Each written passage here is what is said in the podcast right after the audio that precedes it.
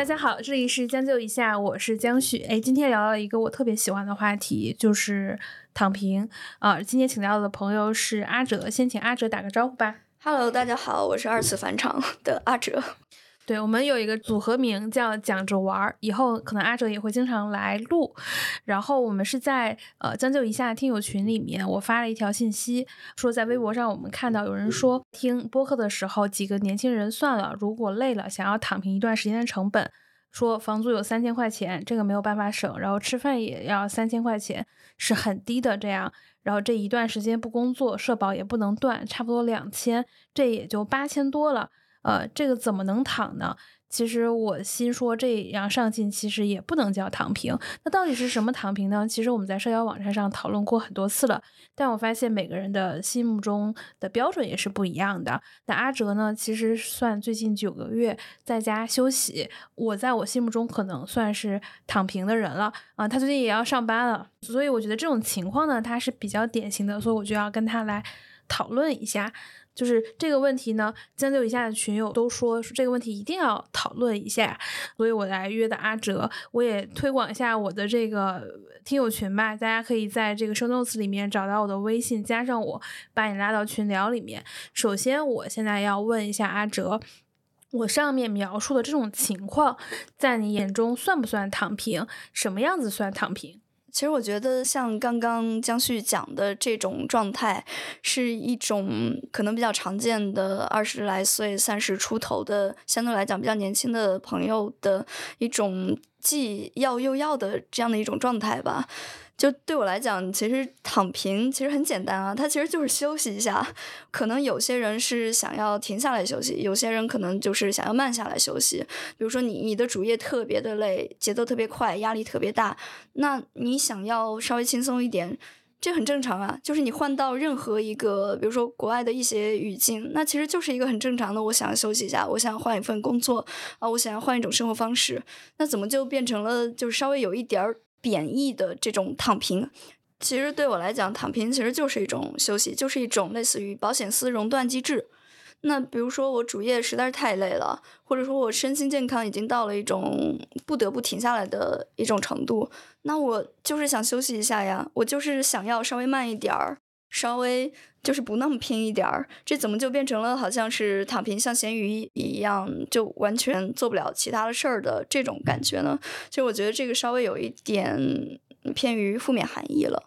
我觉得这个在职场人来说，很多人其实是有点不敢休息。我自己有一个学妹，其实比我要年轻，不到三十岁就年薪百万的，作为一个女产品经理。其实来说，这个水平是比较好的，但是他一度就非常的犹豫，就很想辞职。但另一方面，家庭其实并不希望他辞职。但从他的整体的收入水平来说，他是完全可以辞职的。他在北京已经买房了，包括他跟她老公家庭条件也非常的优越。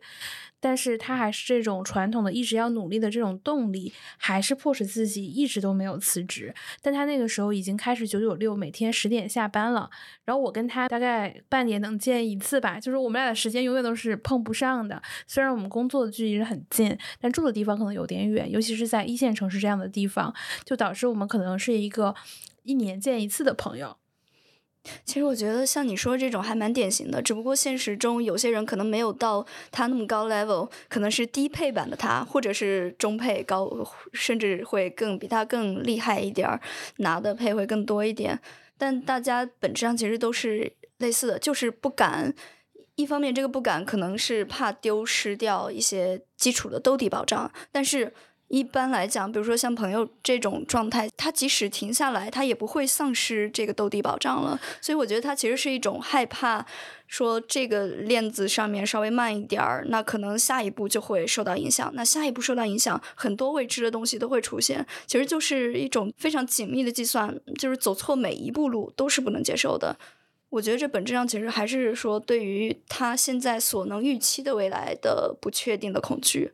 就是想要面对这些有可能出现的所有的风险，都准备好 Plan A、B、C、D。哎，你说这个我特别有共鸣，因为他跟我讲过不下四个方案，他接下来可能会做什么。就是他甚至现在已经存好了未来五年不工作的钱也完全足够保障自己的生活了。那这个一方面可能是他的投资，一方面是他之前的工资。他本身也是一个不会特别多消费的一个人。然后他有跟我提过想要到高校里面做老师、国企里面的工作，然后还有一些想要去探索呃类似自由职业者的这样的一个方向。还有一种可能是类似就是开店之类，就是其他收入来源的方式。但最后，他还是没有选择另外的事情，还是持续的在这家大厂继续的工作。然后每次跟我提起的时候，就说等期权再归属一轮，他再辞职。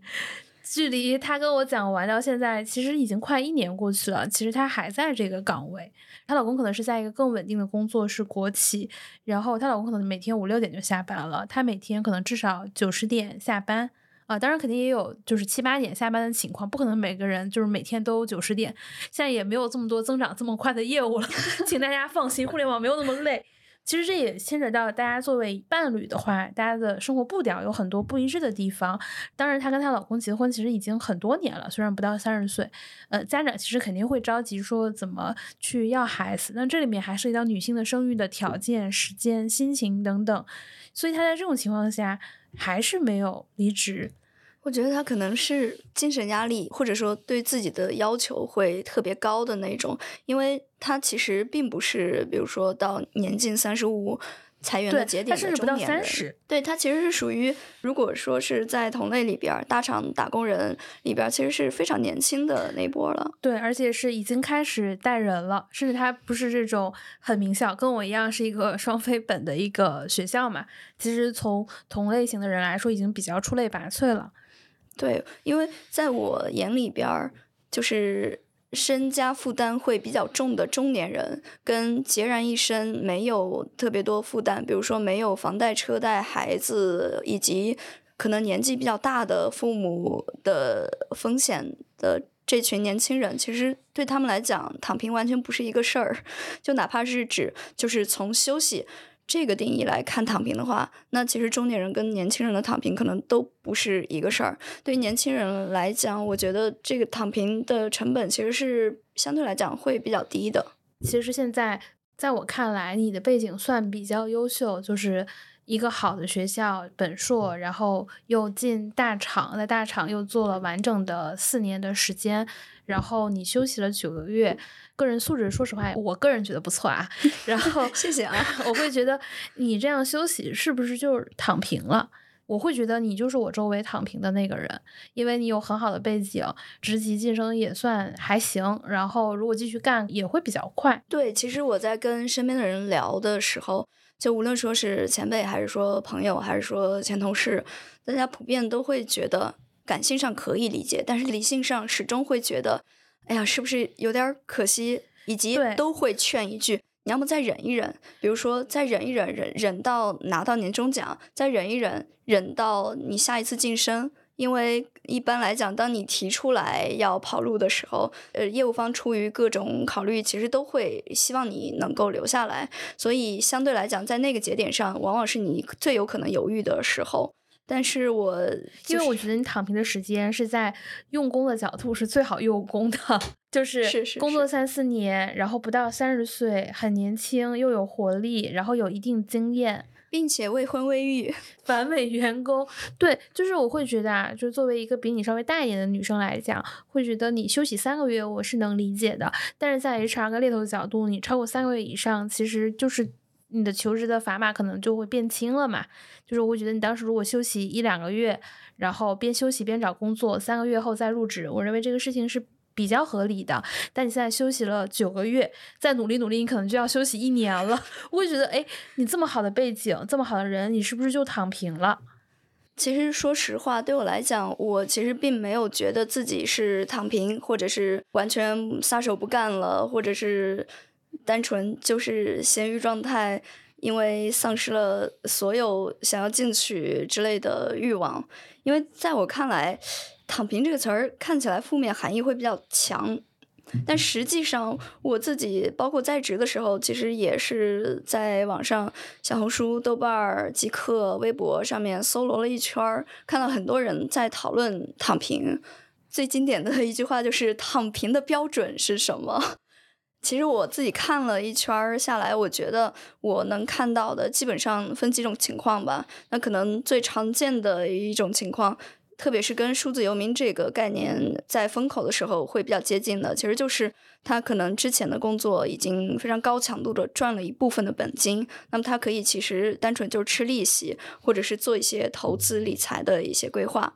那么他为了能比较安稳的靠利息以及过去的积累来继续维持他之前的生活状态，他可能还搬到了生活成本骤降的地方。做数字游民的话，可能会往清迈去的人会比较多。那国内的话比较常见的，比如说大理呀，或者是一些他可能自己原生家庭在五六线城市的这种地方。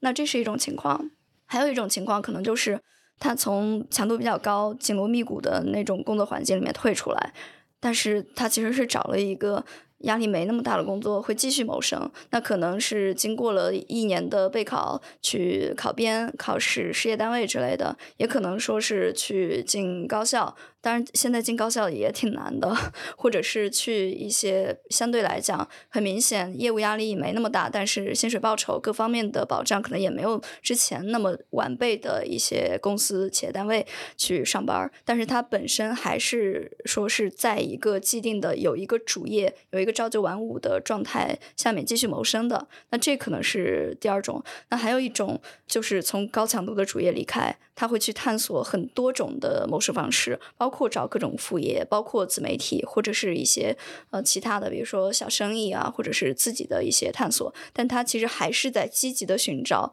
各种来现金流的方式。那可能还有一种，就是前段时间也比较火的一个概念，就是全职儿女，他可能就回老家，暂时的用过去的积蓄，或者是也没有什么积蓄，但是是陪着父母老人生活比较快乐，比较知足，有点像退休之后的那种生活。呃，因为之前将就一下也录过一期全职儿女嘛，大家也可以回去听一听。对我虽然他说自己就想单纯休息一下，但是我从他朋友圈的痕迹看到，他好像也没有完全 闲着，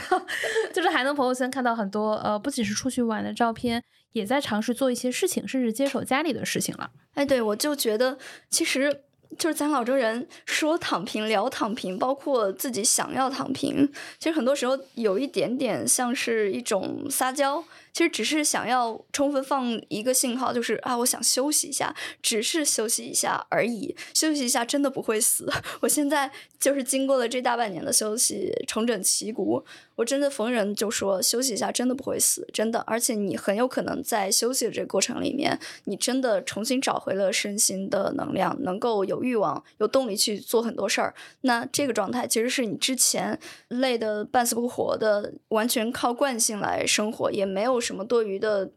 思考，会去想自己之后该怎么办，以及未来有可能的一些风险，其实是。很完美的去逃离了那种状态，而你所付出的代价，一方面可能就像江旭刚刚讲到的，我要是休息三个月，那我找工作这个 gap 期会非常好解释；但如果我休息了九个月、十二个月，甚至更多，那可能在找下一份工作的时候就会遭到一些质疑。在我理解，就是代价，就是在经济下行的这个状态下面，你需要支付的门票。但对我来讲，眼下没有任何事情要比我。立刻起死回生更重要的了，所以衡量之下，我觉得休息没有关系的。说到这个，其实还挺想了解你躺平的这一段经历。呃，其实我就很想知道你躺平之前有没有做过什么计划呀？然后整个躺平有没有什么成本？会不会感受到生活的压力之类的？啊，我之前计算过，其实上一期也有聊到说，以我现在这个生活标准，完全靠积蓄和一部分比较常规的理财的收益来看，我是可以维持现在的生活水平三到五年的，就是起码这三到五年我不会去啃老，或者是特别急于的去借钱或者是找工作之类的。我先说一下，我和阿哲所在的这个城市是北京，然后我们并没有在北京很偏远的地方，对吧？大家也是在相对比较市中心的地方住着。我想可以直接的问你说，你一个月的生活成本是多少吗？哎，可以，我非常详细的计算过，就是拉过一个表。你赶紧来跟我说说你这个表格。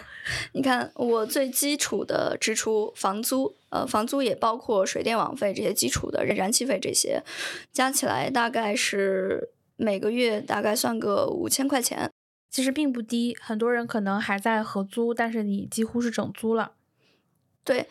这是一个。然后在此基础上就是吃穿用度。那吃的方面，因为我现在有时间了，并且我自己也会有探索的欲望。所以，我其实是都是基本上都是自己做着做饭吃。那那其实采购这些食材的这些成本，其实刚刚我们还有聊到说，我其实对于食材，比如说吃鸡肉、吃牛肉，对我来讲是同等的满足。我跟阿哲说，我就不一样，我可能有可能吃这种肉就比另一种肉更幸福。在我们录制之前，我还说，呃，今天特意选一个三里屯附近的棚在录。然后想说，之前刷小红书看到三里屯附近有一棵粉红色的圣诞树，已经过去好几个月，我还没看到那棵圣诞树。他说，我就没有这种欲望，我完全没有。就是对于这些网红概念啊，或者是特别新奇的消费的这些东西啊，对我来讲，就好像，嗯，它。存在了，OK，so what，跟我有什么关系？对我觉得我跟阿哲就不一样，我就是一个充满消费欲望跟消费主义的人。比如说，在我刚来北京的第一年，我跟朋友见面，就我一定会挑我跟他一起共同去的区域，我觉得最好的那家咖啡店，可能是适合拍照，可能是特别好喝，可能是装修的特别好。然后就是甚至在那一年内，我打卡了很多家咖啡店，我的钱就是这样花出去的。包括吃餐厅，我可能会认真的挑很久。啊，今天他有没有什么忌口？我有没有什么忌口？有没有什么特别想吃的？这家是不是特别红？然后再到说，可能我到每个地方，我就会有探索，说今天要逛商场，明天要逛公园。后天要去干嘛干嘛干嘛？就是我是那种能量满满，一天能见四个人，从早上开始吃早餐，到吃午饭，到喝咖啡，到吃晚饭再回家的这种人啊。社交对我来讲是另外一个事儿，就单纯是自己消费、自己享受的话，比如说咖啡，其实我也是一个算是咖啡重度。爱好者，但是我对于咖啡的需求，其实除非是去别的城市，想要打卡一下当地比较有特色的一些咖啡店，否则的话，我对于咖啡摄入的需求，基本上就是我自己去买豆子啊。我还没有到自己烘豆子的程度，但是你直接买豆子其实就很便宜的，可以花很低廉的成本来去买到味道各方面享受都非常不错的豆子，所以对我来讲这块儿基本上就没有什么非要去非常好的或者是网红店打卡，比如说像标准出品的星巴克或者是一些其他的皮耶咖啡之类的这些，基本上我只有在社交场合大家一块儿喝，或者是请同事喝两杯这种情况下才会去。就没有什么特别的需求。其实你不会有过多不是完全必要的消费，对，或者说对我来讲，这些消费可能对于其他人来讲是必要的，但是对我来讲是不必要的。嗯，所以我的生活成本相对来讲在吃上面真的非常低。比如说我自己做饭的话，用叮咚、用盒马，用叮咚会多一些。诶，那其实从这样来说，我还知道，其实去菜市场或者社区超市要比叮咚跟盒马是要更便宜一些。但是我没有逛菜场的习惯，其实这还是挺中产的。说买叮咚跟盒马，呃，对对对，相对来讲，如果我要是更省、更节约一点，会有更轻松的方式。但是我即便是买叮咚、买盒马，一周或者说一个月，我拉了一下过去半年的单子，差不多每个月最多就五六百块钱，就可以全包了我的正常的吃喝。并且相对来讲，营养还是比较充足的，就是蛋白质啊、碳水啊、脂肪这些会比较充足。除了这些，还会有一些其他的消费吗？其他消费，比如说一些社交的需求。这个社交的需求其实是在我后期，也就是说最近的两三个月会明显的多起来。这个待会儿可以详细说一下。但是前期的话，其实会相对来讲要少一些，可能线上的一些社交会更多一些。所以社交的需求，这个基本上。花费也不是很多，可能一个月最多超不过一千块钱。那还有就是一些早期会出去玩旅游这样的花费的钱，但是相对来讲也不是很多，因为基本上都是在国内玩，还没有到国外。啊，说到这个，我突然想起来，为什么说现在觉得有一份在可以负担的情况下，有一份全职工作其实是比较好的，因为你可以申请签证。对，这个很重要。如果你想要去国外的话，还是需要一份稳定的工作，能提供各种流水账单，你才能去国外。对，这其实是一份主业可以给你带来的一些基础的社会保障之一。那如果单纯就是算我在北京，在不改变现有生活水准的情况下的生存，其实花费真的不多。我。就满打满算，可能每个月最多就八千块钱，而且可能到不了八千。这里我还有一个问题啊，你看我们最开始讲的这个案例，呃，它可能有房租成本，然后吃饭成本，然后还有社保、公积金这些东西，呃，你没有自己给自己交吗？社保的话，我是断掉的，因为我首先是调查了一下在北京灵活就业自己缴社保的整个的流程，因为我已经拿到了户口，所以相对来讲不用去担心，比如说社保断交，那我可能之后要想买房或者是想要号什么的，可能都会受到限制。当然，我暂时也没有这个考虑，不想再给自己增添更多的砝码了。呃，所以社保对我来讲基本上就是一个事儿，就是医保。那我其实是在离职之前，尽可能的把身上大小毛病都看了一下。但是非常幸运的是，我身体基本上都是一些慢性的情况，比如说睡眠啊，或者是湿疹这种事儿。那其实对我来讲就是日常的用药。那用药的话，其实说实话支出也不多。那我其实支付宝每个月二十四块钱，呃就 OK 了。就是支付宝有一个万元的一个医保，那其实我用那个来去买药，就已经完全能够解决我日常的。支出的需求，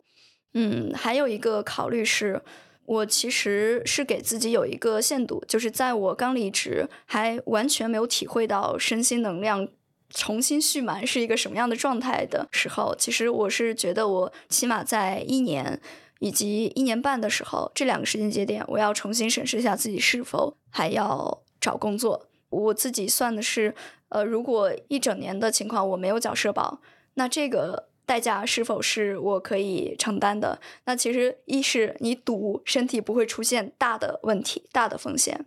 就是需要住院的；其次是呃有重疾险，这个可能是一个非常非常兜底的一个保障。嗯，还有就是，即便比如说在这个期间，我家里面要是出了一些什么问题，比如说父母万一要是出了一些什么问题急需用钱，那对我来讲，我这 就算缴了。这也没有办法得到什么大的回报，所以差别不大。对我来讲，可能嗯，就暂时就不需要考虑了。那我觉得你的情况其实相对于很多人来说还是比较优越的。对，相对来讲是比较幸运的，我没有负担。就是虽然不是那种很有钱，家里有家族企业等待你继承，但是其实你前面呃优秀的学历和比较好的职业，把户口这个问题还是解决掉了。对，但其实我也在想，如果我不在北京买房买车，不在北京生育，那其实户口对我来讲，可能最多就是几十年之后退休金多一点儿。但这个对我来讲实在是太遥远的事儿了，我还是先把当下的自己顾好，所以不会考虑到那么长远，因为我始终是觉得考虑到那么远。多多少少是有一点点浪费眼前的资源。对，我觉得很多时候人要更多的去关心当下。这里面有说到我刚去上海的时候，呃，我跟阿哲的情况就是不一样。首先，可能学校没有阿哲那么好。最开始我甚至是没有工作、失业的状态，去到一家上海的初创公司。那个时候的我其实是格外容易焦虑的，就是尤其是在我去上海前三年，因为你刚去会有校会活动，然后你的学姐会问你说你未来想做什么。说实话，我当时。不知道自己要 做什么，当时只想说哦，到一线城市去找一份工作吧。然后那个具体是什么工作，就是它首先是个工作就可以，然后最好还能交五险一金，能交房租，能正常吃饭。然后可能一年以后，你就要考虑更实际的，是不是这个地方我能长期的留下来。当你每次参加校友会活动，就会面临一次这样的问题。我就发现我周围的人都在侃侃而谈，而我从来都没有想过这些事情。然后你就会非常的焦虑，然后尤其还曾经差点没工作过，在上海一段时间更焦虑了。那个时候还在合租的阶段，你就会发现，呃，可能获得上海户口是一件很遥远的事情，然后在上海买房可能对我来说也是一件很遥远的事情。然后结婚可能对当时的我来说也是一件事情，但那个时候你一个人躺在合租的出租屋里，盯着天花板，你就反反复复的在想这件事情，你会越来越焦虑。反而你当下的问题并不是这些，你只是说今天是否能做好这一份工作，能不能升职加薪，我是不是能去跳槽去找一份更好的工作，获得更多的钱，为我的未来增长更多的确定性。并没有把留在上海当做这件事情的唯一的目的。以后如果发展的很好，可能留不在上海，可能要回老家，甚至可能要去其他城市。这件事情其实也是可以接受的。但是这个目标应该是你自己过得更好，而不是把留在上海这件事情当成一个目标。这件事情可能在我在上海的第三年的时候，我才完全的想明白，然后我才避免了我年轻的时候那么多的焦虑。那个时候会觉得自己。职业没有发展，在一家不到十个人的初创公司，其实我是没有想过后来我会去大厂，当时会有一些不甘心，当时是想去财经媒体，但是后来也是，你这个真的是 喝不食肉糜了，有点儿。不不，我觉得是当时的我确实是一个月会面试很多次，在第一份工作之后嘛。从那家财经媒体去大厂的时候，有一些比我资深的朋友，他说你可能直接去到一个特别大的大厂可能会比较困难，你可能要先去一个中厂过渡一下。但我觉得这个里面运气的成分还是比较大的，遇到了一个增长非常快的业务，需要呃我这种类似背景的人，然后我又很愿意从上海到北京，才会有这样的一个转折。当然，北京有新的焦虑，那就是另一件事情了。当然，我觉得这些事情很大程度上还是幸运，只是说呃有很多问题未来可能它永远得不到解决，但你不要把这个痛苦太过于前置。这样会让你当下就也会提前感受到那些焦虑的。对，而且在很多时候，我是有一种感觉，就是我们总是习惯于考虑太长远，考虑太多，做好太多的风险预案。但说实话，我有时候在想，就是反思自己，是不是就是因为想的太多，反而眼下的很多机会其实是没有抓住的。对，就是之前我跟阿哲在录制之外，我们可能有很多沟通跟聊天。阿哲其实要比我年轻好几岁。当他在问我前面的一些经历的时候，然后我发现，我说我到现在这么大都没想过这么多的问题，这可能就是有一腔孤勇的原因。当然，我觉得这些问题也应该是考虑到，如果当时考虑到，可能呃很多事情它会让我变得更顺利。哎，你知道，这这其实是我刚认识江旭的时候非常惊讶的一点，就是他的人格或者说做事风格、生活方式跟我完全就是两条路的那种感觉。就是他可能是想到什么事儿就直接去做了，先没经过大脑。就是我常常跟他讲，我说啊，我说你讲这些我还真都没想过哎。比如说做播客，哎，咱先干个一百期再说，这种感觉。对，我还真发现这个原因啊，尤其是以前对接很多 KOL 跟 MCN，有很多人都会来教你很多事情，经常有很多建议。我后来发现，主要是听建议跟修改。太太占用时间了，主要还全职还要上班儿，就是没那么多时间给你思考。就是很多时候我们知道那个完美的方法，但是有的时候不是我不想做，有可能是我做不到，或者这个东西是不适合我，就是会容易说知道太多反而做不好，或者说也不想这么做。有很多人就是每录一个 KOL，肯定都会跟我讲很多建议，但是我觉得有的确实我后面也有去用。但很多的时候，你会发现你的人生不需要那么多建议，对，直接干就可以。对，就是呃，大概率大家做的事情都不会违法犯罪，对吧？只是可能会多花一些钱啊，比如说我剪辑可能外包，或者早期会用一些场地，但它都会在你快速做的时候，你会慢慢找到哦，这样可能成本更低的方案。有的人给你提出更多新的建议，包括你做起来之后，大家都以为我挣钱，其实并没有 一直在花钱。然后他就会觉得，哎，这个事情你可能真正的意义帮你做成一件事情了。然后他会给你一些新的便利，比如说有免费的录音棚可以借给你用一用。然后还是嘉宾他自己会联系你说，这期我也很想讲。嗯，我这个是做起来的一个好处。其实最早就是我还对江旭不是那么了解，聊天没有那么多的时候，在我眼里面，江旭这种推土机一样的执行力，其实非常卷的一种状态。我觉得是之前的工作所带来的，就之前我可能在播客里也讲过这个问题。就是我在读大学的时候读财经院校学会计学，我当时成绩也不是特别好，对于未来职业也没有任何的想法，当时就读了这个专业。呃，我自己还说自己喜欢媒体，然后以前也也做鞋啊，什么各种活动也认识很多。当时我们班有一个高中同学让我非常的刮目相看，他可能当时是在学日语，然后他当年考研的时候考到了大连理工的新闻的研究生。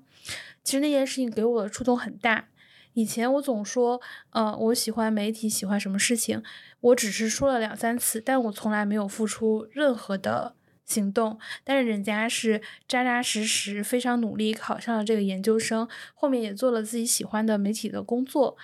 当时对我的触动非常大，我觉得我那些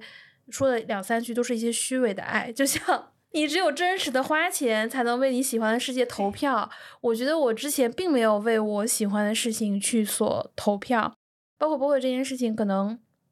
呃，当然全职工作是一方面原因不能做，但是后来就是到我最近的这份工作，其实跟之前的行业和工作性质完全无关，才有了这样的一个机会，所以我觉得我要为我喜欢的事情真正的去投票。然后之前雨白也问过我，就是有没有快乐不快乐这件事情。其实我坦白的说，我在录制这个过程中，我是很有收获的。就很多选题大家会觉得非常分散，这完全是因为我只录了我想知道的 问题。其实无论是以前在平台还是在机构去做一些这种产品，一定有一些工作就运营方法，我也知道。啊，以前你甚至还跟人创作者说你可以 这样做。以前咱可是哎平台的老师。对对对，我其实以前都一般也都是聆听，都不敢教。这些老师可能都工作很多年了，比你知道的还多。就是它只是一种方式。我觉得还有一点啊，这个其实还真可以聊聊，就为什么没有内耗？就很多我的播放也很少嘛，就一百两百。我有的朋友其实就有问过我，但是我相信他已经是深思熟虑了很久才 问出了，一定一定是一定是我遇到过两三个这样问我说，其实我本质上是不太在意，有可能是有的嘉宾在意。我其实后来是发现有的嘉宾在意以后，我才开始努力的去分享一些群啊，就是在各个我能去发的一些渠道。呃，我觉得这里面可能有几个原因，第一是。其实你工作这么多年，你知道大众喜欢看的是什么？呃，这个标题怎么选？这个嘉宾怎么选？但是其实我觉得更多这个播客在呃最近的一年，它是在不停的满足我的需求。我可能想知道这件事情，我可能就找人去聊了。这个人可能不是行业里面很头部的嘉宾，就是你大家会发现我的播客里面各种。人选都有，就是也有那种大 V，也有一些其实就是我之前的一些朋友而已。呃，大家可能也做的跟那种行业没有什么关系，但是我其实蛮想要知道的，因为我觉得自己也是一个普通人，我能做到的是普通人可以努力的小幸福到底有哪些嘛？所以就按照这个方向来录。呃，包括阿哲之前问我有没有内耗啊什么之类，我说按照我现在全职上班跟业余时间做播客的这个时间规划来说。我主要是有点缺少跟人的社交，所以还没来得及知道有没有这些内耗。哎，但你这种通过录播课就有一个明确的主题，并且有明确的那种产出，通过这种方式来去社交的这种渠道，我觉得反而可能是效率最大化，并且意义感、收获感会最强的一种。对，从录完播客这一年过去以后，我会发现自己以前是有过一些没有意义的社交。当然，我不觉得是说人生需要每一个社交都有意义，这样的人生实在也太累了。这个其实也是某种斤斤计较的人生，对对对，怕走错每一步路。是的，就是我父母也会觉得啊，你将是天天就是这样玩，就是你到哪个城市没有你没去过的地方。我说是的，我就我以前的那种心态是怕自己待一两年北京就要走了。所以我当时就是每个景点我都要去，北京的周边，大家想象过没想象过的，就我肯定都去过。就是第一年可能是所有网红店，第二年是所有的公园和以及北京的周边，第三年可能就就少一些了啊。然后到这一年可能就觉得都玩的差不多了，然后就是在不停的录播客，我连录播客的场地我都要选在市中心一点，这样录完之后我可以再去。逛个街，我属于对自己其实还是比较好的那种人。我妈总是担心我自己不够努力，我自己是很享受这个过程。然后第一是我通过播客可能跟我自己以前的朋友更拉近了关系。就是我知道，哦，原来他是这样的一个人。可能以前那种聊天还是比较浅的。另一种也确实通过播客认识了不同的新的朋友，我又知道了一些新的我不知道的事情。我觉得这种卷也是在我这个播客录了一年之后，我发现大家对于卷的定义也非常不同。比如说工作上没有意义的工作做很多，这个叫卷。但在我的心目中，卷这件事情其实代表的是努力，就是他很努力做很多事情是卷。那我想知道，其实对于呃阿哲来说，卷是什么？就是分两种，一种是类似于你说的这种，就是比较努力，起码无论说是从动作还是从结果上来看，他付出了很多。无论说是自己真的想要收获，并且自己真的能从中收获很多，还是说他单纯就是。不得已而为之的付出大量的努力，可能就是用一百分的努力来去做一个可能最多就给十分回报的这样的一种事儿，可能更多的是一种姿态吧。那可能还有一种是我在工作环境里面会比较常见的，这其实也是我对于卷最早的认知，其实就是在一种资源很枯竭的状态下，但是你还是要不断的翻新，不断的去创出新的花样，这可能。背后的动力是一些负面的，比如说你不这样表现的话，那你很有可能会被淘汰，或者是你如果不这样的表现的话，你没有办法获取进一步的提升，无论说是职业结果上，还是说你自己做的一些事儿。但是在我眼里边儿，职场上就是工作环境里面的，让我会比较排斥的卷。其实是我观察到的一些无底线的让渡权利榨干自己的这样的一种状态，其实还蛮常见的。可能是在一些比较相对来讲职场经验没那么丰富的年轻人身上会比较常见。其实就是在极端的工作环境下，当然这个极端的定义可能是因人而异的。但是在这种极端环境下，人是可以没有底线的，就是努力是可以没有底线的。但是危险之处在于，他可能自己并没有意识到这样会导致什么样的一个结果。就比如说，你可能会在应酬场合会去多喝一杯，然后熬夜的话，你多熬几个晚上，或者说你多在半夜多接几个电话，这些其实之前都工作经验里面都有出现过。或者最常见的就是你再多忍几个月，直到年终奖到手。就是倦怠社会里面讲到说，现在社会的一大特征就是忙碌，非常的忙碌。就韩炳哲说，虽然非常多的工作是人类社会的进步。但其实是文明的倒退，然后它会带来两个结果：第一是创造力的一个缺失，另外是呃无法忍受任何的无聊，人就会长期在这种极端的环境下，长期注意力涣散，会人的兴奋的阈值会不停的增高，它就产生了一种精神的鸦片，努力工作所获得的这种成就感，就是会给大家带来更多的这种精神刺激。所以大家就会变成了一个非常疲惫、非常努力，但是可能会越来越迷失自我的一个状态。其实我觉得是自己特别年轻的时候，反而对自己不停挑战身体极限的工作是没有意识和概念的。我印象特别深，是以前有一个前同事，呃，那个时候是我刚进入到这家大厂。我其实，在来北京之前，我一直是一个。生活相对比较懒散的人，就是后来是生活不停的逼迫，开始努力工作。刚来的时候，啊，这个女生可能半夜十一点、十二点也在催我交一些呃文件，然后我们是一个写作的关系。然后第二天我就发现她显示的是请假发烧中，她的备注是这样写的。然后我们当时在一个楼里，我后来当天就看到她了。我说你不是请假了，你怎么还在？她说这个项目特别急。就是我，我今天还得在这个事情，然后后面我们就写作也很少嘛。过了几年，我们一起也录过播客。我说我当时对你印象最深的就是你休假的时候还在努力工作，又是十一十二点。当时他身体其实也出现了一些小问题。他说现在已经不敢像当时那么努力工作了，然后他开始更健康的上班，就天天骑自行车上班。现在也不敢熬夜了，就是身体其实损耗在那几年是特别大的。但其实我完全能理解他之前为什么这样子。就比如说，当你第一份工作就是在这样的环境下，你接触的人大家都是这个样子，或者说另外一种文化，就是所谓的去挑战职场的那些文化，也仅仅只存在于社交媒体上的时候，你身边切实见到的人、聊的人、摸到的东西全是这种状态的时候，你是没有其他选择的，你只能这样。你会觉得你没有办法去承担你不这样做的成本，这样的损失。其实很多很乖的，受规训会比较多的，我觉得类似于好学生出身的，其实年轻职场人，大家可能都会有这样的同等的感觉。当然，可能拼的程度未必有刚刚江旭描述的那位前同事那个程度，但是本质上我觉得都是一样的。大家没有见过还有其他的工作的方式，并且觉得没有办法承担不跟大家同一步调的后果。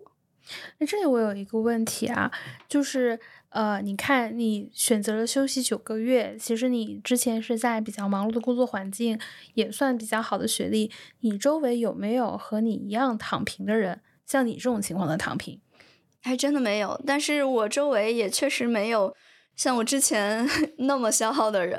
大家相对来讲，可能但是消耗都是类似的，比如说在金融行业打工的，或者是同在互联网打工的。大家相对来讲，类似于一些游戏厂，可能压力会更大一点、更强一点。但是游戏的氛围，大家也知道会更拼、更卷，所以相对来讲，大家会觉得大家都这样，那我也这样也是 OK 的，所以就会逐渐的让渡出来更多的生活空间，从而不把这些当回事儿。我也是慢慢的才意识到，这不是正常的状态，而且你是有休息，你是有慢下来的权利的，只是那个代价可能没有那么高。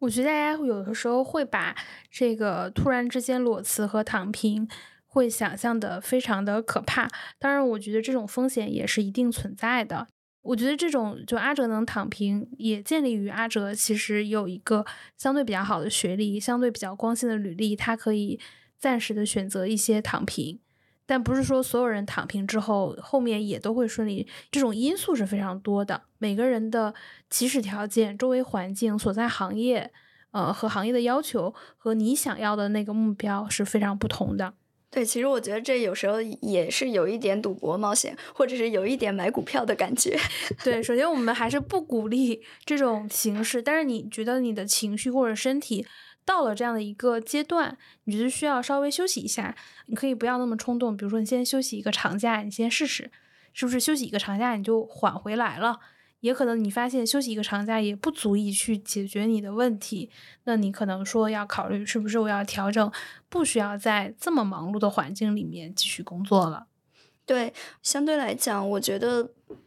之前消耗特别多的工作。强度特别大的工作带来的最严重的一个比较长远的后果，当然除了身体健康啊，身体健康毕竟是呃不可逆的东西。除了身体健康以外，其实最严重的后果其实就是你会在一次一次的让渡、一次一次的妥协里边，把你的身心的能量给消耗殆尽。其实这是一个我们可能不会太注意，但其实它是一个蛮要命的东西。就是我能很明显的感觉到。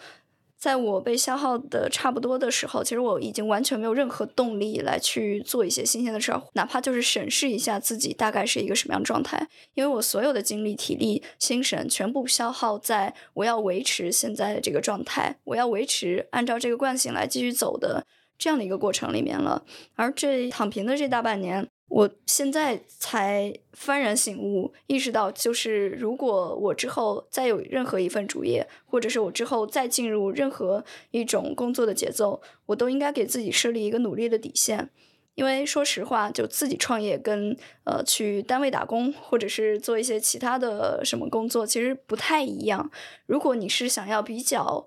可持续性的去为一家单位服务，那其实你是一定要明确自己的底线是在哪儿的。因为我们一直以来的职场教育，如果有的话，就好像从来没有提到过。也许你是应该给自己设置一个底线，设置一个度的，大概努力到什么程度就可以了。至少我所在的环境其实不存在这个东西，就只存在你需要努力到不能再努力。直到崩掉才算完，只有这样一个选择。因为我有一个问题是读书还是工作？所有的就是这一条线。因为就我个人经历来看，起码工作前两年跟读书的逻辑是类似的，就是你整个的一个学习新的游戏规则，掌握游戏规则，然后在里边去打怪升级，这样的逻辑是类似的，还不那么涉及到，比如说人情冷暖那些相对来讲可能会比较复杂的社会面向。这里面是不是会有一种好学生的惯性在里面？我觉得是的，包括你沿袭了过去一向的。所有的成功经验，比如说你越努力越幸运 这种说法，我有一度也挺相信越努力越幸运的。但是我觉得这个事情，呃，是存在的，确实是努力会增加成功的概率。但是我觉得这个概率要在身体和你自己正常生活接受的范围之内，而不是说完全把这两个因素忽视掉去进行努力的。对，因为你很多时候，当你努力到自己可能完全没有意识到已经超过底线的时候，你其实是在透支自己的热情、自己的想象力，包括创造力的。那这其实是在透支你的未来，因为人不是干电池，人是可以通过被刺激到，可以有新的欲望，被欲望驱使着来去创造什么新的东西，或者是创造一些新的条件来去打破现状的。你说这个，我特别有感受。就是前段时间跟几位老师在讨论，就是做出好内容的这种，你会发现平台机构类型很难做出 好的内容。这个原因是为什么呀？就是这种大的平台，其实工作强度其实还是蛮高的。但是好的内容可能是需要慢慢磨出来、等出来、碰出来。但是如果你在一个非常忙碌的工作状态里面，其实是你没有时间去思考。你现在想的事情，赶紧把这件事情完成掉。它是一个标准的、不出错的，在多方评估里面是好的。我认为的啊，这个可能比较个人观点，内容其实是独裁式的。就是他一个人做主，一个人决定，然后一个人就是最高的审美。所有的传统的机构媒体其实是这个样子的。当然，我觉得呃，头条、抖音这样的呃去中心化平台的出现，改变了一定的内容格局。大家更多是根据用户需求来说，但从作品性内容来说，它还是这个样子的。对，就是在一个体系里面，你拼尽了全力，你个人再怎么努力，你最后最好的结果是交出一个平台非常满意的一个基础的答卷。但是对你自己来说呢？对你自己个人的发展、个人的成长来说，那其实。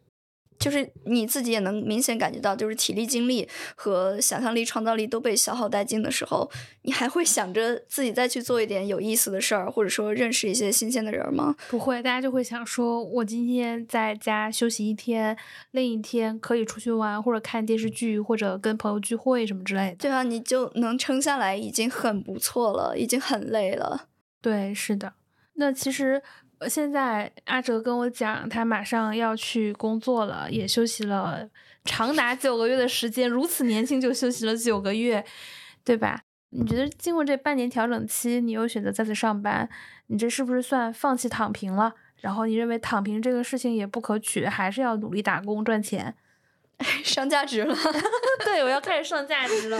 讲真心话，其实就是休息暂告一段落，或者说之前的休息没有主业，完全没有所谓一条主线，每天可能工作日八小时都要迫使你去做一些产出，在没有这种逼迫的条件下的生活是已经告一段落了。接下来，其实我也是在这大半年的休息里面，慢慢的先是找回了一些。正常的生活的身心的能量，其实这个说的可能稍微有点虚，有点夸张，别人会质疑说：难道之前不是正常生活吗？之前说实话还真是靠惯性生活，比如最基础的，我之前搬家是完全不会提前考虑我要怎么打包，或者是嗯什么猫放在哪儿，还有就是新家要怎么陈设，我这个新的什么咖啡角什么要怎么布置，完全没有，我连刷小红书的精力都没有。就是对于这种消费，想要发现一点新鲜东西的这种欲望完全没有，我完全是靠着一个惯性。我好像大多数的生活让我能够摆出一份精神比较振奋的状态，其实都是在工作里边儿，因为我只有在那个环境里面，我才意识到我是在做最重要的事儿。我已经用脚投票了，工作就是我最重要的事儿，所以生活完全就是一个靠惯性的状态。这种其实是年轻人非常容易陷入的一种，呃，我觉得是某种困境吧。就是我曾经刚毕业有一段时间也是这样，就大家发现出来我跟人聊天只能聊工作，聊不到任何其他的信息。我记得还有一次，我有一个同事，我们聚餐啊，他就聊，他说他有一个朋友从上海来看他，他发现他朋友能讲出很多他生活中的变化，新交男朋友、分手或者如何如何买房子，但是他发现他只有工作可聊，他可以跟你聊 某一个单位如何如何这个内容，其实这是一种非常不健康的生活状态。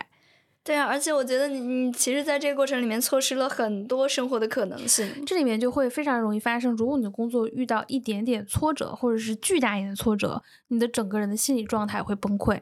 对，因为你自己的情绪来源可能就来于这份工作，这份工作做得好，你就非常的高兴；做得差，你就会心情非常的差。你的生活没有任何的支点，你周围的朋友也完全是你的同事，但同事首先不等于是朋友。当然，我们也觉得同事里面如果幸运会交到一些朋友，然后你的周围的信息环境也都是你的同事。如果工作突然有一个巨大的负反馈，你整个人其实就会崩溃掉。对，所以我还是觉得，如果在有可能的情况下面，尽可能给自己生活多一些支点，多一些锚点。那其实也是在这休息的大半年里边儿。我发现自己其实是存在更大量的社交需求的，而且是相对来讲会比较有信息量。对我来讲，就是比较有意义的、有收获感的社交了。就我我自己其实是一个比较矮的人，我不会主动的去一些，比如说陌生社交的一些场合，也不是那么的享受需要在陌生社交场合里面去挑大梁或者是做气氛组的这样的角色。你看，好学生心态还挑大梁，这真是。你你继续。但是我会对于一 v 一的一些或者是比较小范围的社交，有信息密度的社交会非常的渴求，也是因为可能之前的工作里面充斥着这种社交，所以稍微有一点信息过载了。那其实，在休息的可能前半年还没有发现这一点，但是到了后期，其实慢慢的发现，我其实对于这种形式。的社交是非常有渴求的，我甚至是花钱去体验这些，去保证自己能够有这些社交。比如说去找咨询师，就无论说是职业咨询，还是说单纯就是比如说个人成长或者亲密关系相关的心理咨询，我需要每周有固定的时间来去有一个自我述说和对方交换信息的这样的一个场景。这是一笔不小的支出啊！一次咨询其实还蛮贵的。是的，所以呢，在这些。欲望的需求的还是得基础上，哎，我发现了我有额外的金钱需要了，还不是我之前基本的物欲非常低，就不需要那么多的花，就没有那么多的花钱的渠道。那其次，我也没有什么，比如说想要在北京买个房，我实在是不想给自己加砝码了，所以也没有这些金钱需求，这就倒逼着我没有办法在工作里面找到更多的想要进去的欲望，因为我没有需求呀。其实像刚刚讲的这种找咨询师聊天的这些呃支出，除此之外还会有一些其他的支出，比如说如果我要有更多的社交，比如说我会去其他城市见比较亲密的谈得来的朋友，这些其实也都是支出，相对来讲要比我预想的要多的需求之后，就觉得哎有一份主业可能会心里更有底一些。对，也是得出来的一个比较顺水推舟的一个。结论吧，就是我首先对于之前的那种不想上班，完全不想要再把自己束缚绑定在一个非常忙碌、工作强度非常大的主业上面，我没有这方面的负面动力了。那其次，我又有了更多的，比如说金钱的需要，以及社交的需要，还有就是一些基础保障，比如说申请签证啊，或者是一些其他的一一些你你作为一个正常的社会人所需要的一些福利、一些支持。那其实，在这些欲望的驱使之下，哎，我觉得那我就去搞钱呗，我上班也行，是真的没有之前那么抗拒，因为我的重点永远不是说为了维持躺平的这个状态而去活着。而单纯就是为了能好好活着，才会选择躺平。我还有一个问题啊，就是你比如说从大厂裸辞，然后开始躺平生活，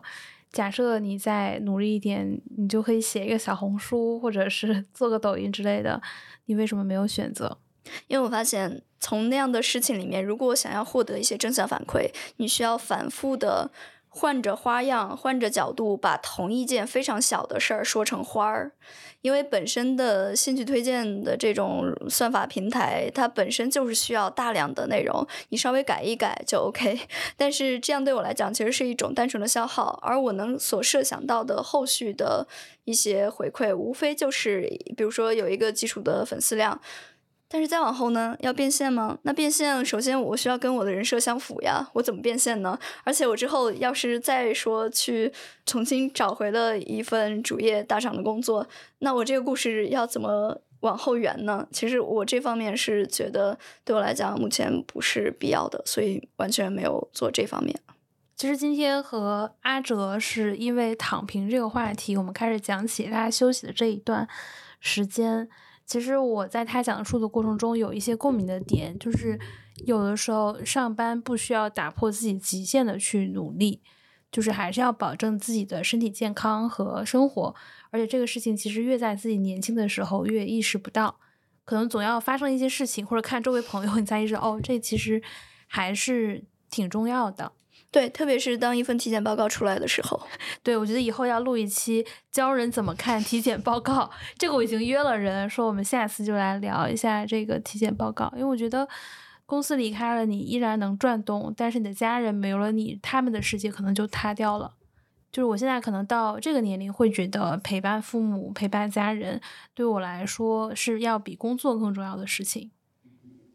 那我们的这一期的将就一下就到这里。也感谢大家的收听，欢迎大家在评论区里评论、点赞、分享，也可以添加我的微信号进我们的听友群。拜拜。